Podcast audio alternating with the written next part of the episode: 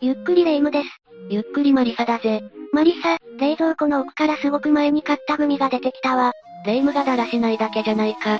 そんなに騒ぐことでもないだろ。それが、買った時期が賞味期限から判断するに、発売されてないはずの時期なのよ。そんなことがあるわけないだろ。ほら、ここの数字が薄くなって消えかかってるだけだぜ。なんだ、時を超えたグミじゃなかったのね。これはレ夢ムの早とちりだったわけだが、世界中にはその時に存在するはずがないものや技術が発見されることがある。オーパーツね。というわけで今回は未だ解明されていないオーパーツについて、5つ解説していこうと思うぜ。ゆっくりしていってね1、マイスターの足跡。一つ目はマイスターの足跡だ。足跡がオーパーツってどういうことかしら？1968年6月、アメリカはユタ州のアンテロープスプリングというところで、産葉虫の化石が発見されたんだぜ。産葉虫って古代にいたダンゴムシとか、ワラジムシみたいな見た目の生き物よね。ああ。古生代にだけ存在していた節足動物だな。まだ恐竜もいなかった2億5千年ほど前に、絶滅してしまったんだぜ。その産葉虫の化石が珍しいってこと？でも、古生物に詳しいわけでもない私でも知ってる生き物よ。産葉虫の化石自体はオーパーツでもなんでもない。見つかるのはそんなに珍しいことでもないぜ。だがその化石が、サンダルのような靴で踏み潰されているように見えるんだよな。いやいや、恐竜も出現してない時代に、人間なんているわけがないし、ましてやサンダルなんてあるわけないでしょう？その化石は長さ約26センチ、幅8.9センチの足跡で、3匹の産葉虫を踏み潰しているようなものなんだ。一般的な成人男性の足のサイズと同じくらいと考えてほしい。2億5千年以上前に人類がいるわけないし、タイムトラベラーってこと？過去の調査に向かって、足跡の化石を残しちゃうとかドジすぎない？そういえば、このオーパーツの名前はマイスターの足跡ってことだけど、この足跡の持ち主がマイスターさんって呼ばれてるの？マイスターというのは、この足跡の化石を発見した人なんだぜ。そうだったの。アマチュア化石収集家のウィリアム・マイスターは1968年当時に家族と共に、アンテロープスプリングに向かい、5億3000年前の地層を発掘していたんだ。そこでこのサンダルの足跡の化石が見つかったのね。ああ。発見者の名前にちなんでマイスターの足跡と呼ばれているってことだ。形はサンダルっぽいけど、本当にサンダルなのかしら？どうだろうな。ただ、特徴的なくぼみが2つ残っているのと、サンダルのような糸で縫い合わせたような縫い目も見つかっているんだ。縫い目があるのは、少なくとも文明が始まって以降な感じがするわね。知的生命体が関わっているのは間違いなさそうだわ。注目を集めたいマイスターさんの捏造ってことはないの？そこは確実だ。科学者からも化石自体は、本物で間違いないとお墨付きをもらっているんだぜ。人類が出現したのは約700万年前。普通に考えたらあり得るわけがないんだよな。うーん、謎だわ。有名な説としては3つ主張されているな。一番シンプルなのは、偶然サンダルのように見える感じで割れたという説だ。たまたまそう見えているだけってことね。シンプルだけど、可能性は高そうだわ。二つ目は風化してこの形になったという説だな。風化した結果、長い裂け目が岩の中に生じたのではないかという話だが、これだと縫い目のように見える後までは、説明ができないんだぜ。なるほどね。最後に、これが一番有力だと考えられているんだが、一匹の大きな産葉虫が、小さな産葉虫の上に覆いかぶさっている説だな。足跡じゃなくて、この楕円っぽい形のものも一匹の産葉虫ってこと？その通りだぜ。大きな産葉虫の個体がひっくり返ったところ、3匹の小さな産葉虫を押しつぶしてしまったということだ。そんなことがあるなんて、小さい産葉虫たちは、完全に巻き込まれ事故じゃない。これがもし本当に何らかの足跡だと特定されたら、科学界のみならず、世界中に衝撃が走ることになるだろうな。まさかとは思うけど可能性はゼロじゃないし、ロマンの詰まったオパーツだわ。2、スイス製腕時計型指輪。二つ目はスイス製腕時計型指輪だ。腕時計型の指輪ってどういうこと？文字通りだぜ。文字盤がついた腕時計のような形をしている指輪だ。どこで見つかったの？中国南部の広西地湾族自治区試験、明の時代の墓を発掘中に見つかったんだ。2008年のことだな。古い中国でスイス型腕時計？余計に意味がわからないわ。具体的にはどんなものなの？お墓はおよそ100年前のものだとされていて、時計の文字盤は午前10時6分を指して止まっている。時計の裏面にはスイスの文字が刻まれていて、厚さは2ミリほど。時計の部分は円形ではなくて上下が水平、左右が膨らんだトノータイプと呼ばれる形だぜ。聞けば聞くほど、明の時代の中国とは程遠い感じがするわね。これが出土した状況は安寧市にある、厚生地湾族自治区博物館の元学芸員が知っている。この人によると棺の周りから土を取り除いていた時に、金属音とともに何かが落ちたそうだ。それがこの腕時計型の指輪なのね。ああ。拾い上げて土を払うと、小さな時計であることが分かったんだ。これには考古学者たちもびっくりしたそうだぜ。普通、こんなものが出てくるなんて思わないもの。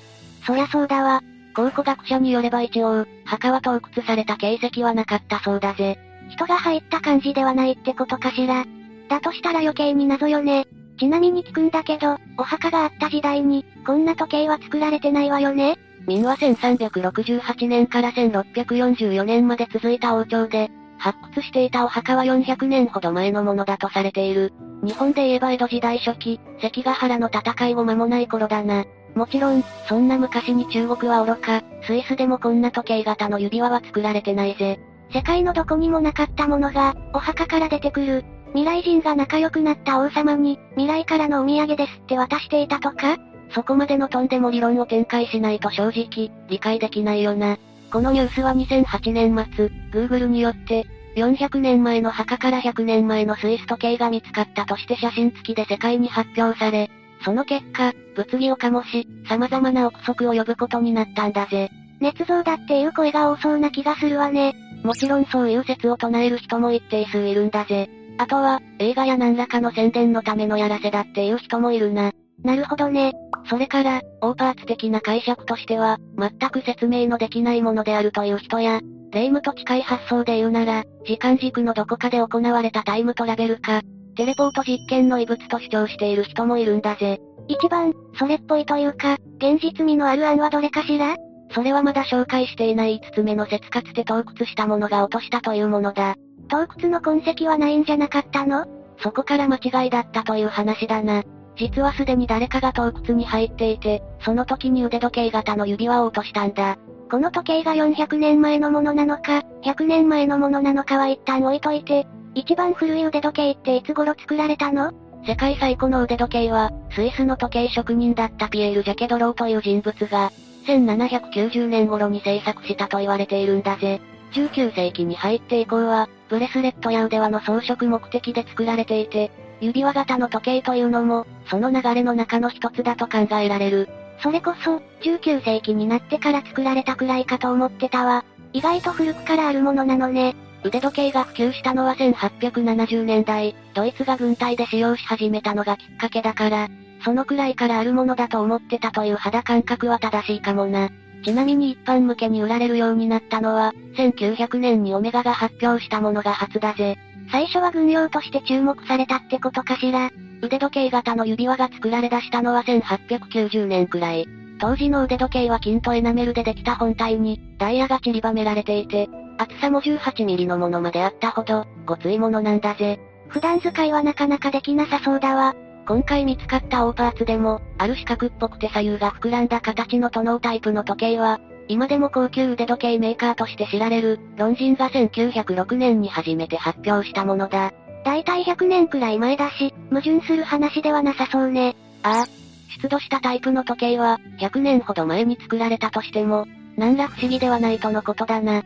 それにしても、400年前のお墓から出てくるのはおかしいんだけど、これがもし100年前の時計だとしたら、考古学者の洞窟の疑いはないという見立てが間違いで、墓に侵入した何者かの遺失物である可能性が高いそうだ。ただ、それでもやっぱり不思議な点は残るんだぜ。そうなの？当時、北京や上海、香港といった主要都市は、ヨーロッパ諸国の咀嚼地があって、中国にはたくさんの欧米人がいたんだよな。それじゃあその人たちが持ち込んで、洞窟に入ったってことで解決じゃないの？彼らはどこでも好きに住めたわけじゃないから、洞窟に入ったのは欧米人ではない可能性が高いんだぜ。考えられるのは金持ちの中国人が、腕時計を入手して身につけていたってことなんだが、そんな人物が大都市から遠い場所にあるお墓に、洞窟に入るというのも考えにくいんだ。どっちのルートにしても謎が残るってわけね。ヨーロッパで作られた貴重な時計型の装飾品を持っているような人物が、どうして、どうやって田舎のお墓に侵入したのか、その行動の謎自体は解けないままなんだよな。どの集団にも変わり者って一定数いるから、そういうお金持ちの中にも、自分でお墓の調査がしたかった考古学や、歴史のオタクがいたとしか考えられないわ。3、ケンジントンルーンストーン。次はケンジントンルーンストーンだぜ。カタカナだらけだわ。ストーン石ってこと？それが見つかったのは1898年、アメリカミネソタに移り住んだスウェーデンからの移民、オロフ・オーマンは興味深いものを発見したんだ。それはケンジントンという町の近くでのことだった。ケンジントンって地名だったのね。購入した財産の片付けをしている時に、木の根が固く絡み合った中に、砂岩でできたスラブ、床板を発見したんだぜ。息子のエドワードは、その石に奇妙な痕跡があることに気づいたから、オーマンがそれを引きずり出して農場まで運んだんだ。その痕跡ってスカンジナビアのルーン文字だったんだな。つまり何らかの碑文だったんだ。ルーン文字？ゲルマン人がゲルマン系の言語の表記に用いた、古い文字体系だぜ。正確な成立時期は不明だが、最初期のルーン名文は2から3世紀頃のものだ。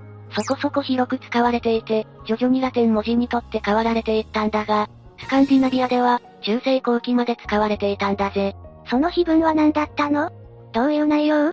この碑文を残したのは、フィンランドから西に探検の旅に出た、北ヨーロッパの探検家30人の団体が残したものだと分かったんだ。ある日、釣り遠征からキャンプに戻ると、血まみれで亡くなっている男性を発見したという旨が記されているんだぜ。え？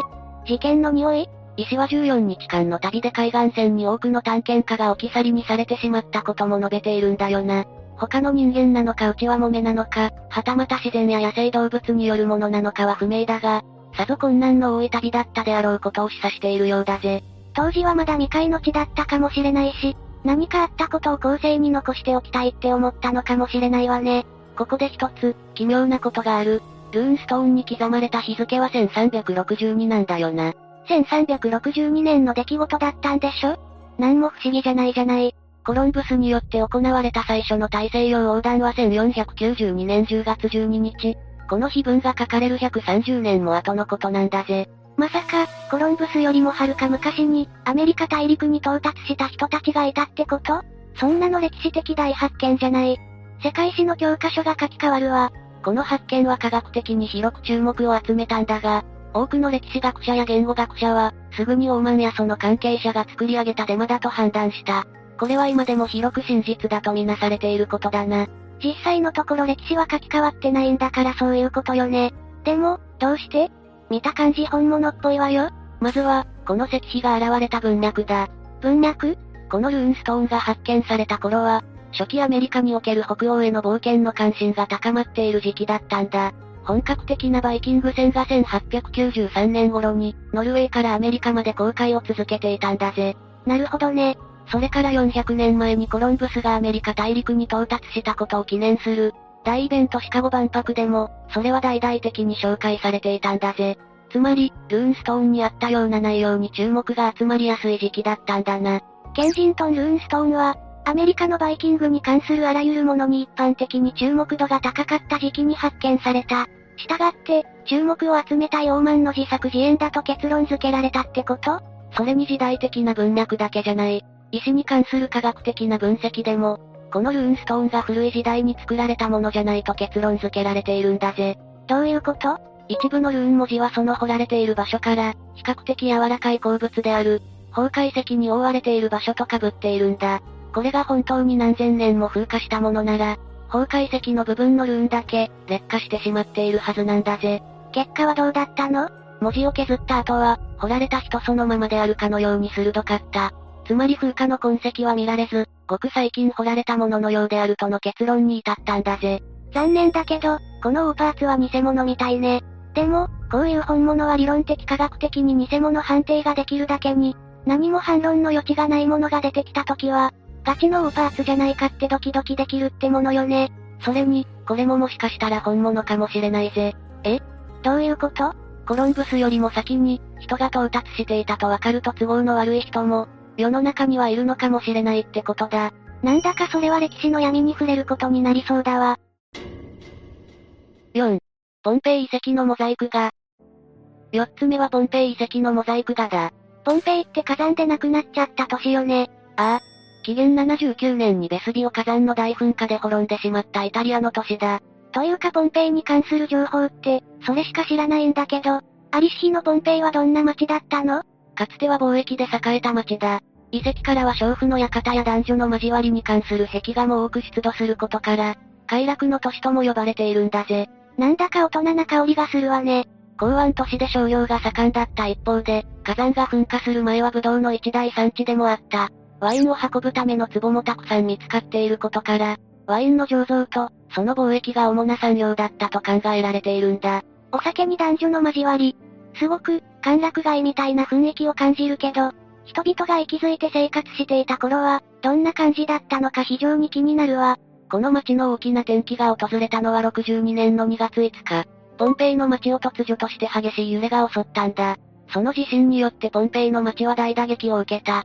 火山噴火が最初じゃないのね。その後、町の人々が復興に尽力し、町が以前よりも立派に再建された頃、復興も終わりが見えてきた72年8月24日の午後1時。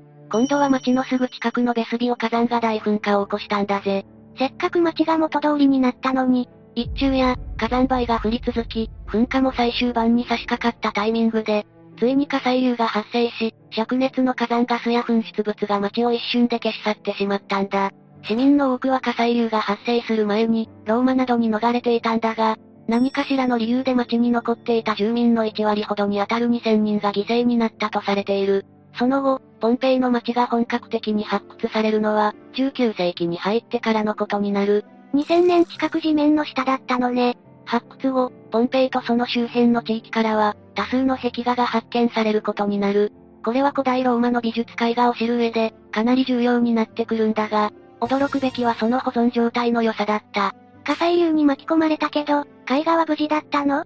むしろそのおかげと言ってもいい。火山の噴火で押し寄せた火砕流が、一瞬で街を5メートルの高さに覆い尽くしてしまったから、当時の人々の生活がそのまま綺麗に保存されたんだ。なんだか複雑な気分だわ。ところでここまで全くオーパーツの話が出てきてなくない？ここからオーパーツに触れていくぜ。そんな発掘された絵画群の中に、ひときわ異彩を放つ絵画が見つかったんだ。そこにはアフリカを流れるナイル川の様子が描かれていた。ナイル川の絵？ちょっと遠いけど別に変じゃないでしょ？具体的には何が書かれていたの？その絵には狩猟民族であるピグミーたちが、ナイル川で狩りをしている様子が描かれている。その中に、今から2億5万年ほど前に生息していたディメトロドンみたいな生き物と、ワニの頭にカバの体を持つ、謎の巨大生物が描かれていたんだぜ。うーん、空想で描かれたものかもしれないわよ。ディメトロドンは置いといても、ワニとカバの合体みたいな生物が、古代ローマに紀元前1世紀に建築された、パレストリーナのモザイク画にも描かれているんだぜ。本当にいたってこと？謎に示し合わせたわけでもなさそうな、異なる絵に同じ奇妙な生物が描かれている。空想で描いたならほぼ同じになるなんて、天文学的レベルの一致が起こったよりは、実際にそいつがいたって考える方が自然だよな。ポンペイや古代ローマに存在したワニ頭の謎の生き物。古代生物が生きていたにしても、その文明が存続している時代と合わないし何の絵なの？意味がわからないものって怖いわね。5、白亜紀の人間の指の化石。最後は白亜紀の人間の指の化石だ。さっきもちょっと触れたけど、恐竜の時代に人類がいるわけないでしょ。猿とか、人に近い生き物の指を見間違えただけじゃないの？生き物の歴史は45億年前に地球が誕生してから、現在の地球のほとんどの生物の分類が揃うまでに、40億年近くかかっている。つまり、今の脊椎動物の種類がほぼ出現したのは、わずか5億4000年ほど前の古生代の頃だ。そんなにかかってたの？古生代、中生代、新生代と続いて、現代は新生代の一つに分類されているぜ。最初の人類とされているエンジンのアウストラロピテクスが出現したのは、せいぜい数百年前。従って、人類の祖先こそいるものの、新生代よりも前に人は存在しないんだ。一応聞くけど恐竜って新生代の生き物じゃないわよね？ああ、その通りだぜ。そんなヤバいオーパーツ、どこで発見されたのよ？1980年代のアメリカはテキサス州、グレンローズから数キロ離れたチョークマウンテン。ここでとある化石が発掘されたんだ。それは5センチほどの大きさで、人間の指先のように見える。人の指先ね。同じ地層からは今は絶滅している、林木類の化石も見つかっていて、人間の指らしき化石と、同年代のものであることも判明しているんだぜ。そして、林木類の化石も指らしき化石も、白亜紀のものであることが分かったんだ。